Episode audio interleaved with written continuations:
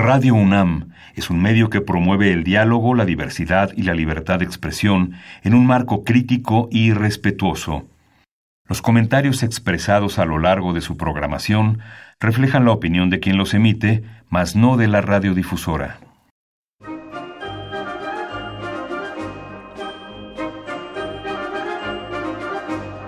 La Feria Internacional del Libro del Palacio de Minería y la Facultad de Ingeniería de la UNAM presentan La Feria de los Libros. Un acercamiento a la lectura.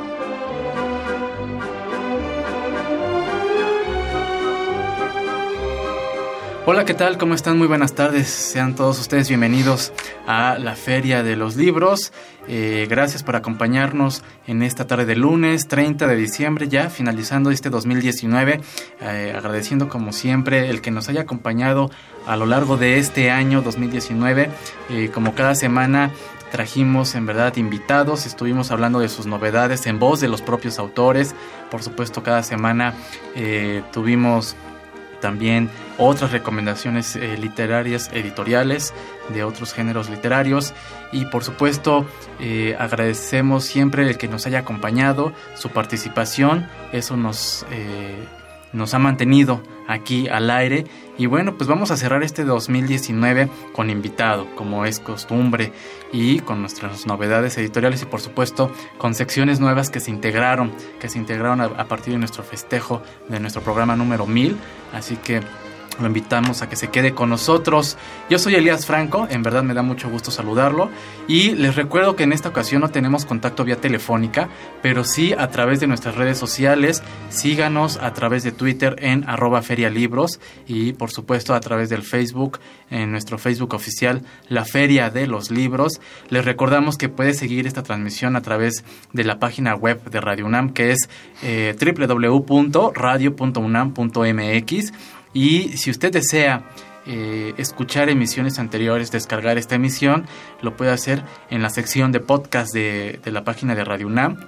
Ahí eh, puede darle clic en la pestañita o bien entrar directamente en www.radiopodcast.unam.mx. Y bueno, pues esta tarde te, eh, estaremos charlando con el doctor Luis Gabriel Arango Pinto. Él nos viene a presentar este título.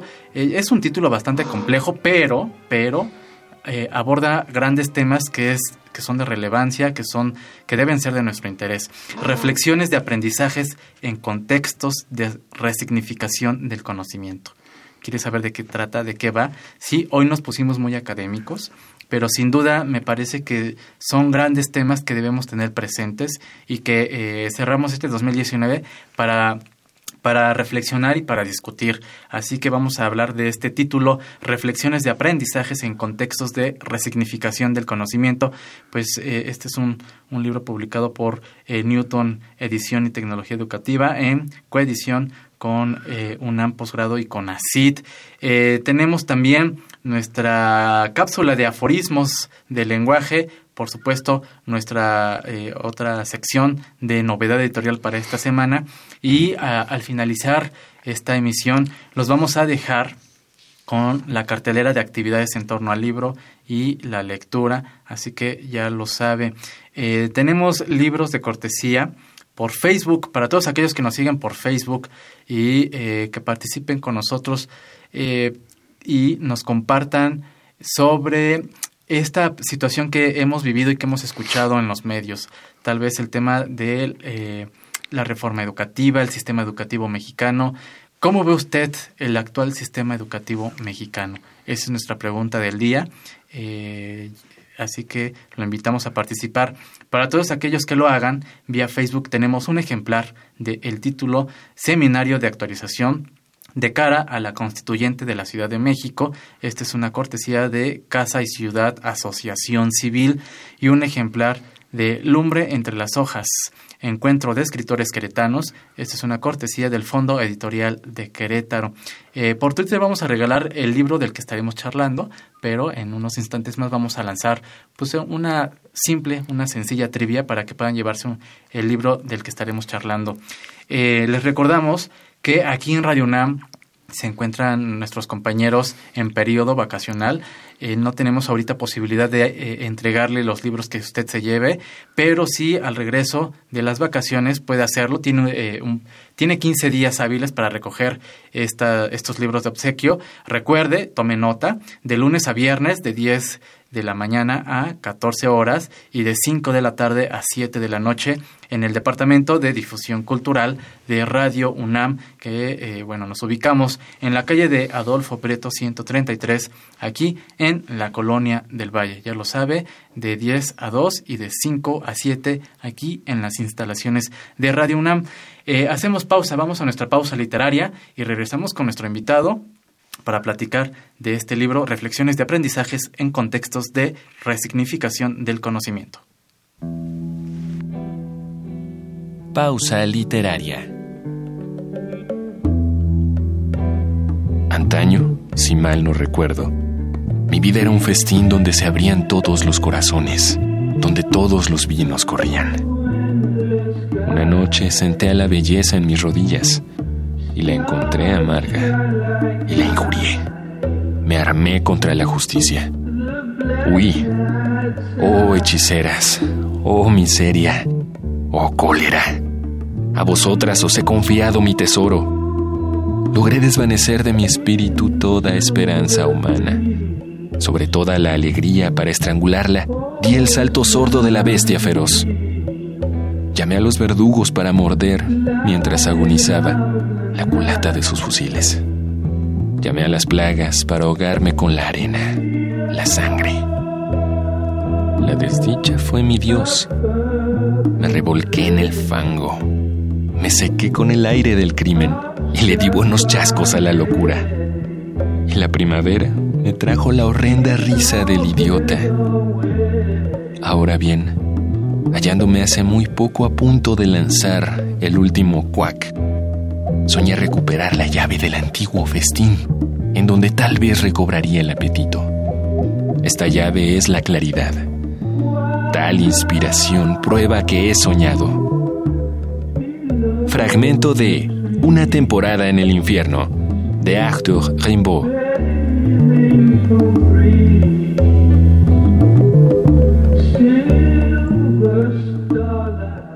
Estamos de regreso en la Feria de los Libros y le damos la bienvenida al doctor Luis Gabriel Arango. ¿Cómo está? Muy buenas tardes, bienvenido. Hola Elías, muchas gracias por la invitación. Muy gracias bien, por, y contento de estar aquí. Gracias por acompañarnos en este cierre de 2019. Así es. Un año, ya lo comentábamos en, en la emisión pasada, un año eh, en el que hemos vivido eh, diversas situaciones aquí en México. Y hoy quisimos cerrar eh, este 2019 platicando con usted a propósito de este libro y que abordan este, a lo mejor temas que son de verdad de gran relevancia y que se deben tomar en cuenta. Así es. Eh, ¿De qué va Reflexiones de aprendizajes en contextos de resignificación del conocimiento? Por favor, háganos más sencillo el título.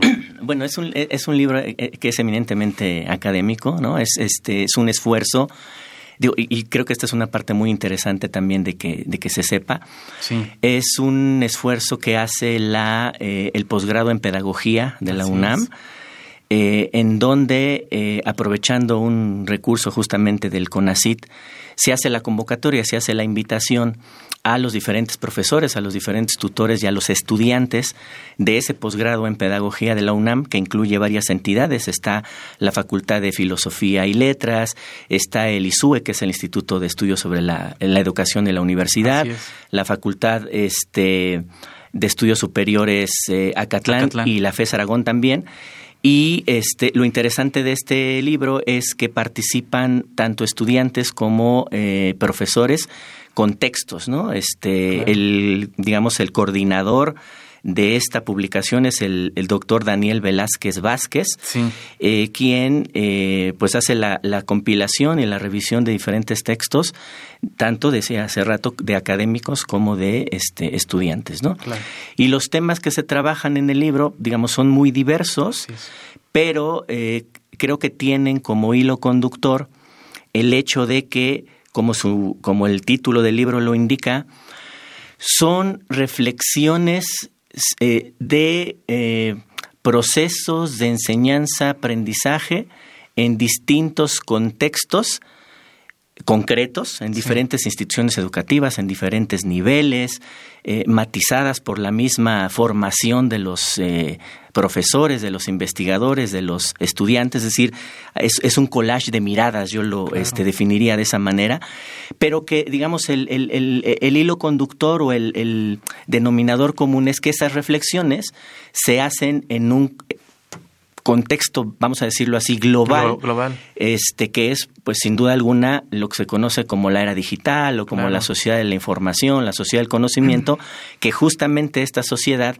implica y nos demanda como personas, pues el resignificar nuestros conocimientos, porque estamos, digamos, en una época pues muy distinta, ¿no?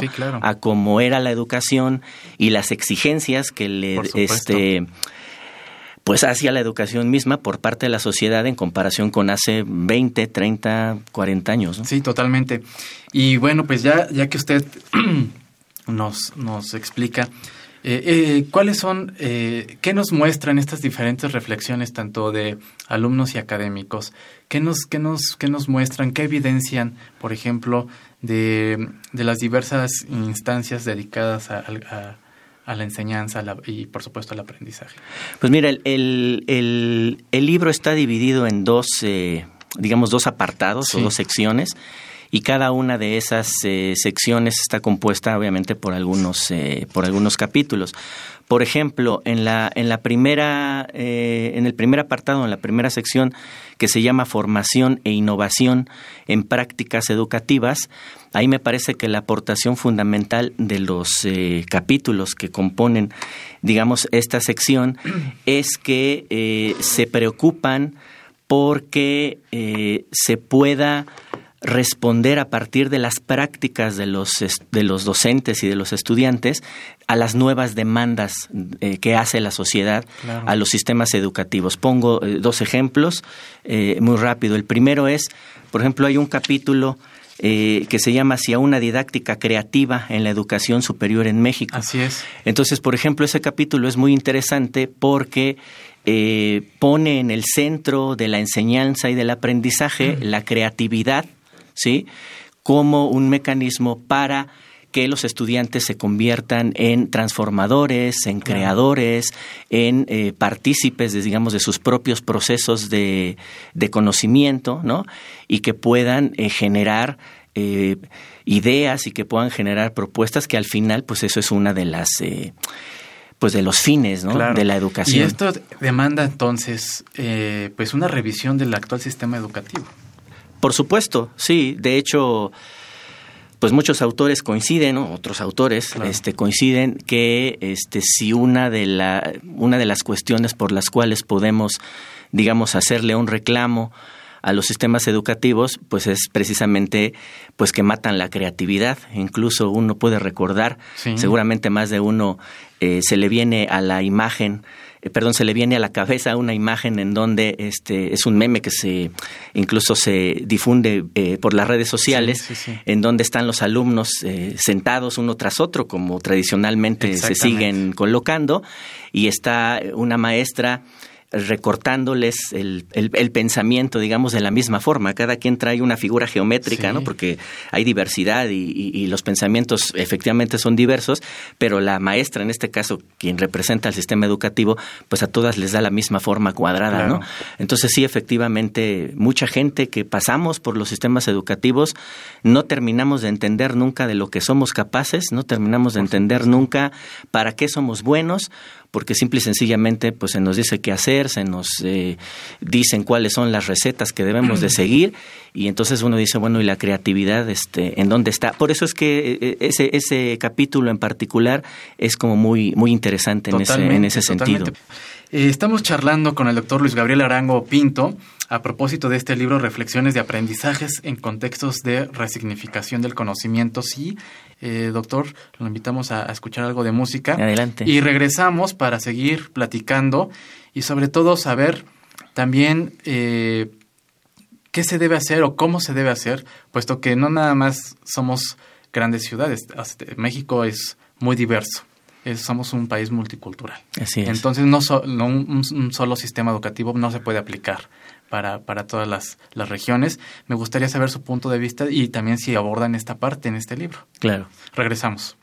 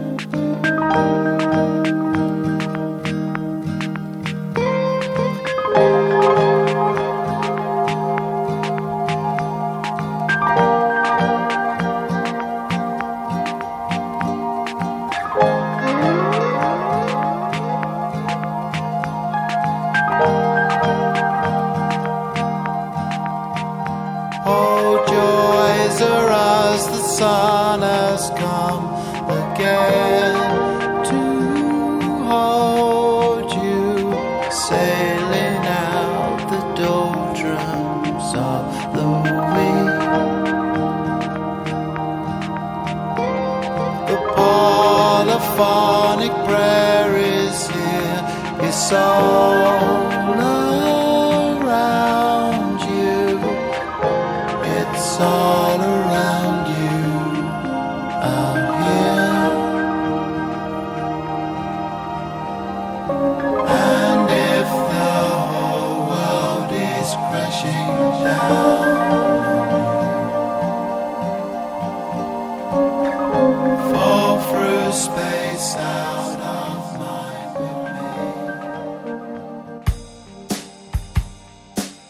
Comunicantes. En 1988, el cantautor y poeta canadiense Leonard Cohen estrenó su octavo álbum de estudio titulado I'm Your Man. Dentro del arsenal letrístico que ofrece el disco se encuentra la melancólica Take These Waltz, melodía que Leonard Cohen realizó en forma de tributo al poeta español Federico García Lorca, un poeta doliente que supo reír.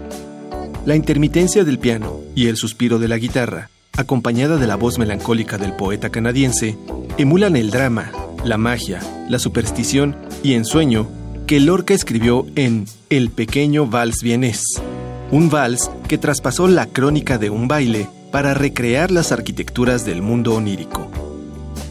En la letra de Take This Waltz existe un vaso comunicante que une al poeta canadiense con el español la idea de que la poesía y la música, como fuentes inagotables de creación, nos permiten alcanzar mundos estructurados donde la sinrazón sea una posibilidad.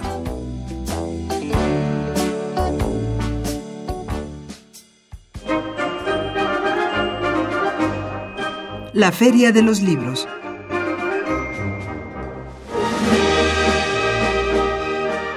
Estamos de regreso en la Feria de los Libros y bueno, pues estamos eh, cerrando este 2019 con un gran tema, la educación en México. Ya comentaba nuestro invitado, el doctor Luis Gabriel Arango, que pues eh, las reflexiones tanto de alumnos y académicos que se plasman en las páginas de este libro de, del que estamos charlando, pues se comenta un poco esta que es necesario sí reajustar o reformar nuestro sistema educativo, eh, trabajar con la cuestión de la creatividad, despertar la creatividad, reconocernos como creativos, ¿no? Pero ¿qué sucede con este México multicultural? ¿Cuál es esa situación? ¿A qué nos enfrentamos? ¿Qué se debe hacer? Bueno, justamente hace ratito estábamos hablando de cómo hay un proceso de homogeneización ¿no? dentro de la escuela tradicional para que todos tengamos los mismos conocimientos, todos sepamos lo mismo y todos tengamos, digamos, las mismas prácticas siempre. Claro, esa, eh, esa visión eh, no reconoce la eh, diversidad este, cultural que hay en, que hay en, México.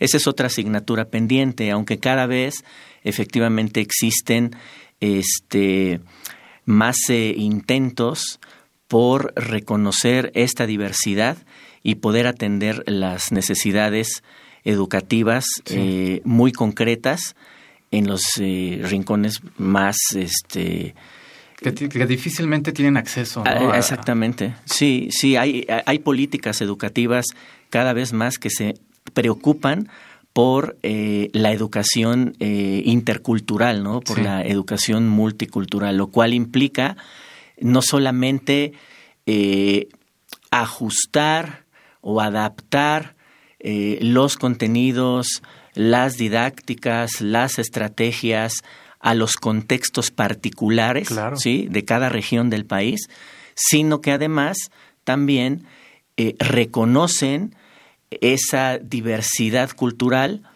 en aras de que no desaparezca, al contrario, que pueda dialogar con otro tipo de sentidos, de tal manera que efectivamente eso se convierta en una, en una educación este, intercultural. Pues vaya tarea y panorama del que vivimos, ¿no? Es, algo complejísimo esta, esto que usted nos comenta. Eh, se nos está terminando el tiempo. Eh, a lo largo de estos textos que nos presentan en este libro, Reflexiones de aprendizajes en contextos de resignificación del conocimiento, eh, y todos los, que, los colegas que participaron aquí, ¿a qué conclusión llegan, digamos? nos presentan diversas miradas y diferentes reflexiones, pero siempre hay un común denominador. Pues la conclusión es que efectivamente estamos ante un cambio de paradigma. ¿sí? Básicamente cuando los sistemas educativos satisfacen las demandas de la sociedad, nadie cuestiona los sistemas educativos. Cuando forman ciudadanos, por ejemplo, que de eso trata un capítulo, ¿no? Cuando proveen de estrategias para el aprendizaje permanente, que de eso trata otro de los capítulos que viene en el libro, ¿no? En fin, este, nadie eh, cuestiona esos sistemas educativos. Cuando hay un déficit entre lo que la sociedad demanda y lo que el sistema educativo aporta, ahí es donde viene incluso una pérdida del sentido social de la educación, ¿no? Y entonces uno dice, ¿y para qué estudiar si no me satisface las demandas, ¿no? Este, tú dile a un niño en una comunidad muy alejada que la escuela le va a permitir este, acceder a una vida mejor y, se va a reír en tu cara porque va a decir, bueno, ¿y para qué hago eso si mejor de sicario me va mejor? Sí, así es. Y, ¿no? Entonces, eh, eh, esa es como parte de la conclusión, ¿no? De, de, que eh, estamos frente, digamos, a un déficit, ¿no? Y que hay distintas maneras de empezar a pensar qué hacer para ir, digamos, saldando ese, esa brecha o ese, o ese déficit. Cada uno de los artículos desde su perspectiva, desde su formación, desde la temática en particular, eh, creo que aporta en este sentido, en una comprensión de lo que eh, necesitamos como sociedad y cuál es el papel de la educación en cada una de las trincheras que forman parte de los diversos autores que aquí colaboran. Pues ardua tarea tenemos, muchas gracias. Eh, pues eh, eh, para concluir, ¿este libro se encuentra disponible en librerías? Sí, se encuentra disponible en librerías. Perfecto. Entonces, este es, es un libro que está como muy... Y amablemente nos trajeron unos ejemplares, así que brevemente para todos aquellos que nos escuchan, tenemos un ejemplar por Twitter, eh, y otro vía Facebook también. Eh, el doctor Luis Gabriel Arango comentó algo que eh, es importante retomar en, el sistema educativo. Un, rasgo que a lo mejor se ha perdido en, este, en, en, las aulas o en los trabajos, si nos pudieran compartir de qué se trata, porque de pronto no nos damos cuenta que somos capaces de realizar muchas cosas. Así es. Que nos comenten qué es eso, qué hace falta hacer y rescatar para y pues, se pueden llevar este, estos libros. Eh, doctor, muchas gracias por habernos acompañado aquí en la Feria de los Libros. al contrario, muchas gracias por la invitación. Para mí es un gusto y ojalá que puedan acercarse al texto y a los diferentes capítulos que lo Por supuesto, una felicitación por este gran trabajo de, de investigación de usted, de colegas, que finalmente son eh, de verdad importantes para hacerlos llegar también a las personas que están en las altas esferas eh, sociopolíticas y que están encargadas de las políticas públicas en, materia de educación. Sí, porque efectivamente toca a todos, a los encargados de las políticas. Este libro creo que está dirigido a ellos, está dirigido a los, a los profesores, está dirigido a los investigadores educativos, ¿no? tiene un amplio, digamos, espectro. Este, mientras el interés está en la educación, yo creo que es un libro que, que abona. Importantísimo, la educación, pues sí, para tener un mejor desarrollo. Muchísimas gracias. No, gracias a ti. Gracias, muy buenas tardes. Nosotros nos despedimos, los vamos a dejar con la cartelera. Deseamos que culminen este 2019 en verdad muy bien. Eh, los invitamos a que nos acompañen a iniciar el 2020. Seguiremos transmitiendo como cada semana, compartiendo eh, novedades editoriales, compartiendo eh, en voz de los autores pues sus experiencias, sus vivencias, sus letras, sus sus, sus demás eh, conocimientos a través de diversos géneros literarios, de diversos temas, aquí en la Feria de los Libros. Gracias por acompañarnos. Agradecemos a Marco Lubián en la producción, en redes sociales y contenidos. Agradecemos a Sandra Vázquez, a Álvaro Canseco y a Eric Barrera. Muchísimas gracias. A Esmeralda Murillo le agradecemos la coordinación de invitados, a Silvia Cruz, que eh, semana a semana eh, nos da su voz para la cartelera de actividades y agradecemos en los controles a Francisco Mejía. Muchísimas gracias. Yo soy Elías Franco. Nos escuchamos el próximo lunes con otra recomendación editorial, así que lo invitamos a iniciar el año con nosotros. Que tengan una gran semana y no se despegue de la eh, programación del 860 AM Radio UNAM. Hasta entonces. La Casa del Poeta Ramón López Velarde ofrece diversas actividades para estas fechas decembrinas. Para más información, los invitamos a consultar su página casapoetalopezvelarde.blogspot.com. En la Biblioteca Vasconcelos podrás encontrar una programación amplia en torno al libro y el fomento a la lectura.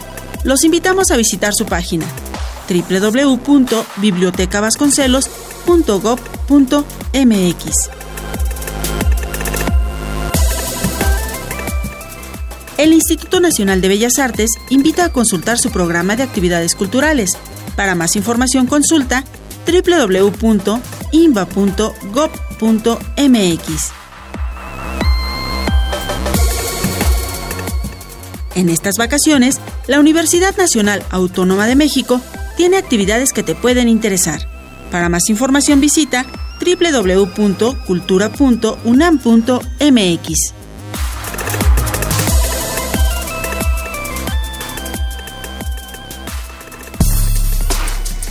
Si eres estudiante o recién egresado de la UNAM, el IPN, la UAM, la UACM, la UPN o la ENA, te invitamos a formar parte del grupo de becarios en la Feria Internacional del Libro del Palacio de Minería, en su edición número 41. Entra a www.filminería.unam.mx y conoce la convocatoria y requisitos completos. Ofrecemos remuneración económica. Te esperamos. Feria Internacional del Libro del Palacio de Minería. Más libros, más libres.